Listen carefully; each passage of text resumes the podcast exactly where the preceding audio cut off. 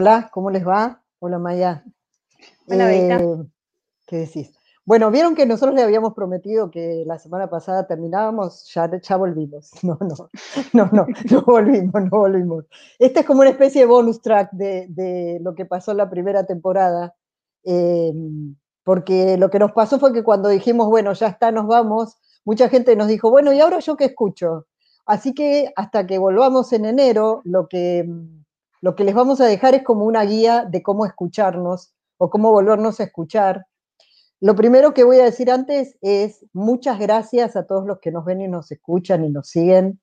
Eh, si hay algo que aprendí este año es que cuando vos abrís eh, un diálogo tan, tan profundo como que nosotros abrimos, aparecen temas, aparece gente, aparece quien te quiere escuchar y quien quiere compartir con vos. Así que lo primero que, vamos a hacer es, desde mi parte y de, eh, Maya y de Kimei y de todo el equipo de Coeducation, eh, muchas gracias por estar donde sea que hayan estado. Esperamos que sigan estando el año que viene y seguimos eh, con esta invitación abierta y ya tenemos varios postulantes a que vengan a, a que vengan al estudio, que vengan a, a, vernos, a compartir y a, hablar con nosotros. sí, em, tenemos, tenemos muy buenos candidatos para la próxima temporada, así que em, estamos prometiendo un montón para todos los que nos escuchan y todos los que nos van a escuchar, porque seguramente eh, van a tener tiempo aquellos que, que, que les faltan escuchar algunos podcasts. Tenemos algunos mensajes de gente que dicen, ay, yo voy por el tercer episodio, paren porque necesito ponerme al día, y otros que nos dicen, yo estoy al día. Bueno, para todos esos que nos van a escuchar, eh, también, eh, nada, agradecerles, agradecerles eh, toda la compañía en, estos, en este tiempo, ¿no? Que, que, se sintió un montón de este lado también.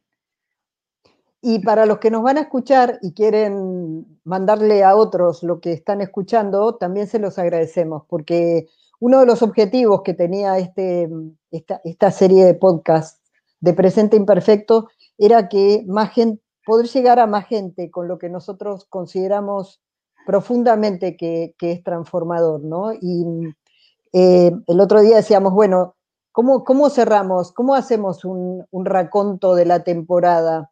Y entonces nos fuimos acordando de cómo lo armamos y eh, tenía un hilo conductor, a pesar que nosotros, a pesar de que cuando empezábamos nosotros decíamos tranquilos, parece que no sabemos a dónde va, por algún lado vamos a llegar, Arriba de todo eso había un hilo conductor que, empezó con eh, pensarnos en, lo que nosotros hacemos más, ¿no? Y después nos llevó por otros caminos, pero lo que nosotros hacemos más es acompañar líderes, eh, desarrollar líderes eh, y generarle los espacios a los líderes para que puedan operar de manera mucho más genuina y saludable con sus equipos y sus colaboradores.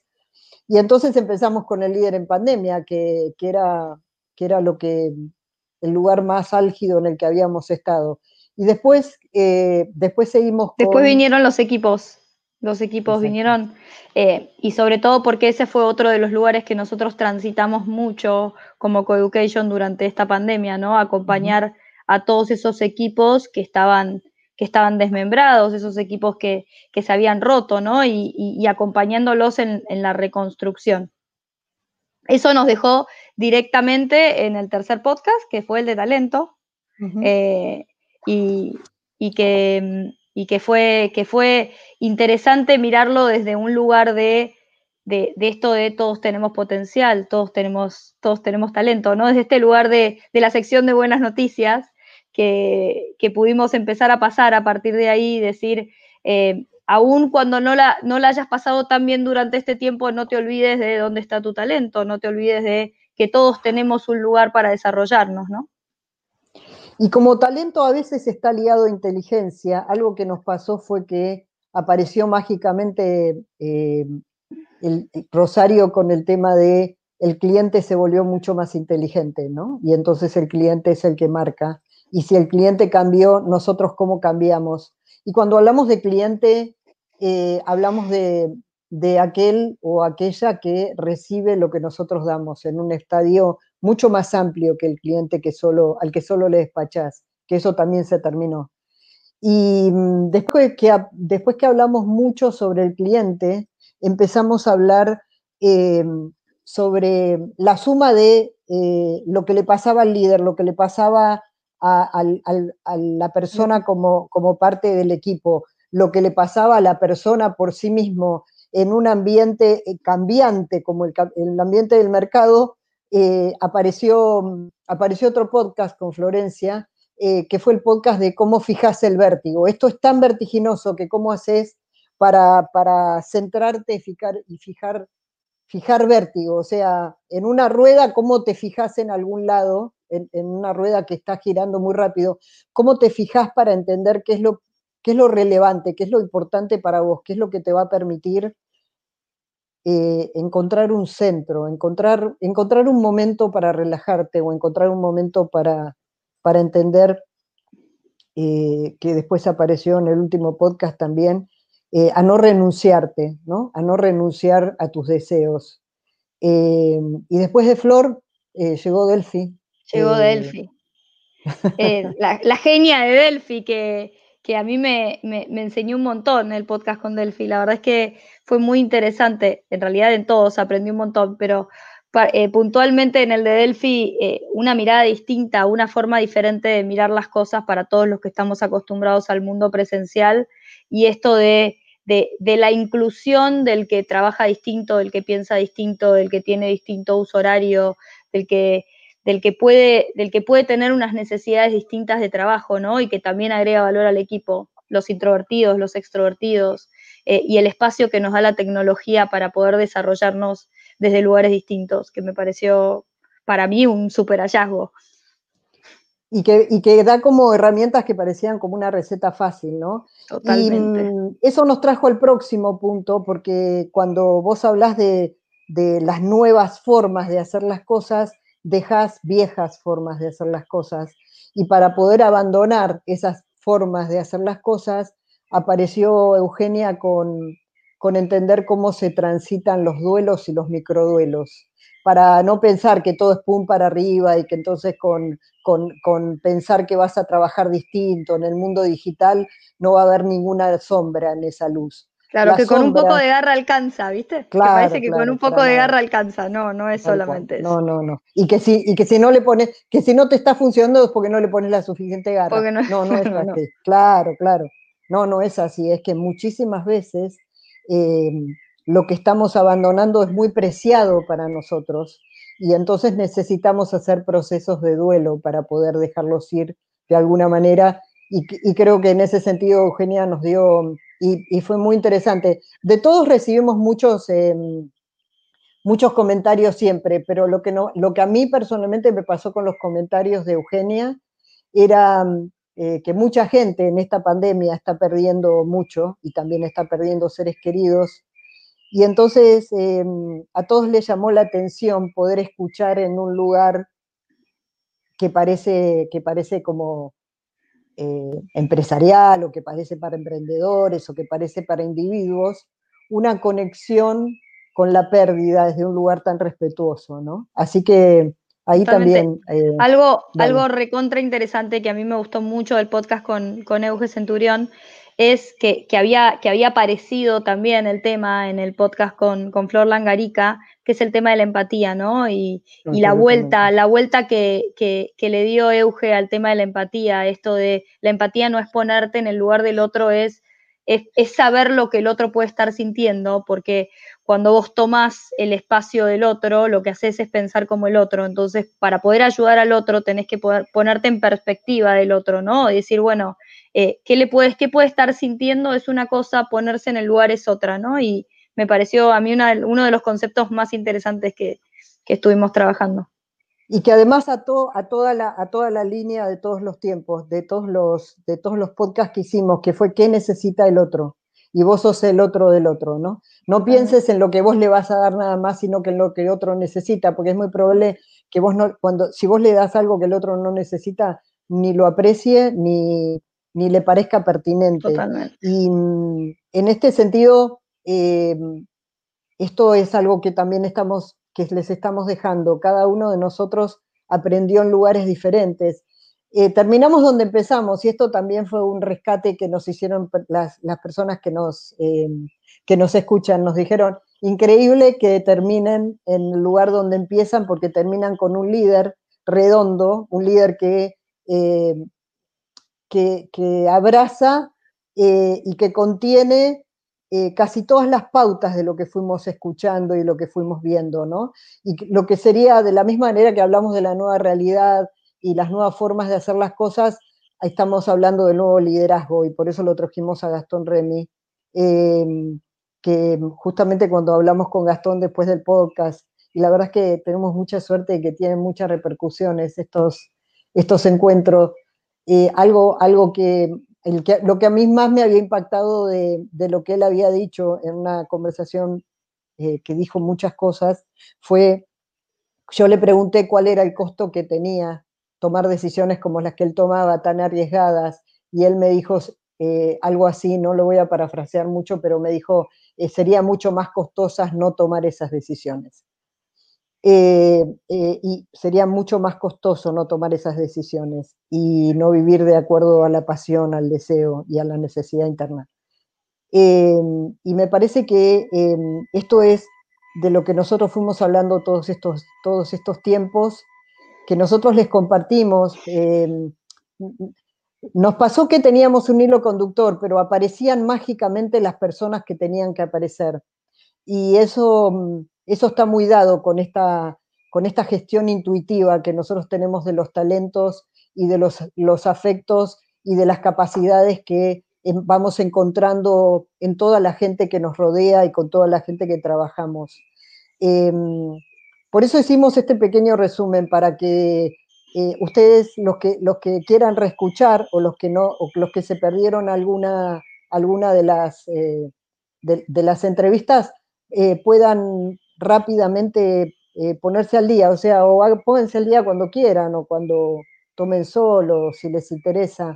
Claro, o, por allí alguno, alguno escucha esto y con esto le dan ganas de escuchar a alguno en particular, ¿no? Y está bueno eso también. Decir, voy al revés, en vez de escuchar el primero, después el segundo, después el tercero, escucho esto y digo, ah, mira qué tema interesante este, voy a volver a ese, ¿no? Como eh, me parece que está bueno para eso. Está bueno.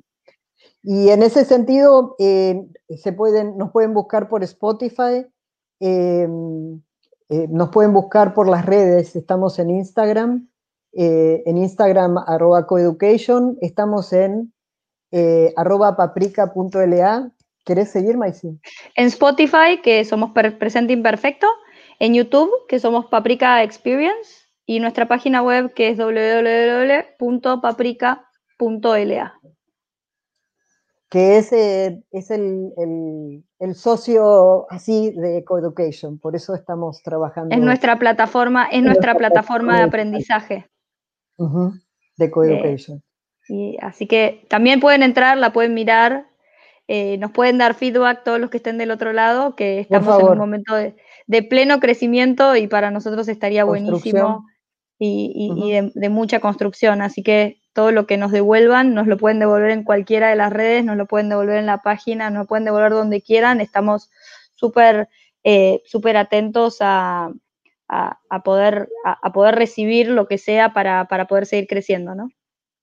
Y en esta, en esta misma idea de seguir creciendo y de que todos los que nos escuchen crezcan con nosotros o crezcan como profesionales o como personas, em, la, eh, la, temporada que viene va a trabajar específicamente sobre, em, sobre propulsores, sobre, no solo sobre personas, sino como sobre experiencias que ayuden a los otros a, llegar a donde quieren llegar. Eh, esto, esto mm, se va a lanzar seguramente en enero para que los que tengamos la suerte de tener un poco de vacaciones los podamos escuchar libremente en, la misma, en el mismo formato que tenemos, así que los vamos a, los vamos a estar esperando por ahí. Eh, ahora sí, eh, no, nos había quedado el otro día el regalo de Navidad. Eh, este año no vamos a mandar tarjeta, nos gusta mandar tarjeta porque nos gusta que la gente nos ponga los arbolitos, pero este año por una cuestión de cuidado para todos, vamos a mandar una, vamos a trabajar en, este tipo de tarjetas como, como no solo digitales, sino de momentos digitales. Es una tarjeta de momentos. Así que, eh, si vos querés desearles un deseo en tu tarjeta, si esta fuera tu tarjeta, miren, Maya. Si esta fuera mi tarjeta. Em, a mí me gustaría desearles a todos un año, un año próximo, teniendo en cuenta que este fue un año eh, único, porque independientemente de que para algunos puede haber sido mejor y para otros peores, definitivamente fue un año único. Les deseo, les deseo mucha buena energía para el año que viene. Eh, les deseo, y algo que, también aprendí en el podcast con Gastón, les deseo mucho optimismo. Eh, optimismo, pero optimismo de, del, que, del que te da buena energía, del que te empuja, ¿no? Del que te empuja a seguir adelante. Creo que, eso, creo que eso va a ser muy importante para el año que viene, para que todos podamos, podamos transitar eh, lo que viene, ¿no? Eh, vos, tu tarjeta de Navidad. Justo, justo, porque, porque estaba pensando, además de lo que dijiste, que me parece lindísimo, yo les voy a dejar tareas para el hogar, para así cuando volvemos. Tremenda. no puedo, no puedo, no puedo. Es que la verdad es que mm, em, hablando del optimismo posible, ¿sí? Entonces, el optimismo posible, justo lo hablamos, lo volvimos a hablar con Gastón, es el, el tomar control de lo que podemos hacer. Así que para un año en que muchísimas cosas ocurrieron sin que nosotros, eh, sin que nosotros las hubiéramos trazado, pero a las que tuvimos que responder de una manera determinada. Y que tiene, eh, y que fue un año que, que, atravesó a toda la humanidad en el mismo momento, eh, a todo el planeta en el mismo momento. Yo no sé si, yo sé que no lo vamos a poder dimensionar ahora, pero 20 años de acá se va a decir de este año eh, que fue como un, eh, como un punto de inflexión en la humanidad, ¿no es cierto? Y, la responsabilidad que nos queda es qué hacemos con esto que nos pasó, qué hacemos con haber sido protagonistas, voluntarios o involuntarios, de este año eh, que parece que es un quiebre en, en, nuestro planeta. Y entonces lo que, lo que les dejo como tarea cuando brindemos, cuando sea que brinden, eh, y con quien sean que pueden brindar, es si más que desear, podemos generar una determinación de qué es lo que vamos a hacer mejor para, para nosotros, para nuestra posteridad y para todos los hombres del mundo que quieran habitar. No, no, pero digo, para todos, para todos. ¿Qué vamos a hacer nosotros? Eh, si pudiéramos imagínense todo el mundo deseando, en vez de desear, dando un, eh, ejemplo o, generando... Eh, Como un compromiso. Una, convicción, un compromiso, y más gracias. Ponele que toda la humanidad generara un compromiso al mismo momento. ¿Por qué nos comprometemos a algo? Comprometámonos a algo. Eh, yo, yo personalmente me comprometo a seguir estando ahí para cualquiera que lo necesite, porque esa es mi misión. Así que nada, muchas gracias. Muchas gracias. Feliz año. Feliz año, gracias.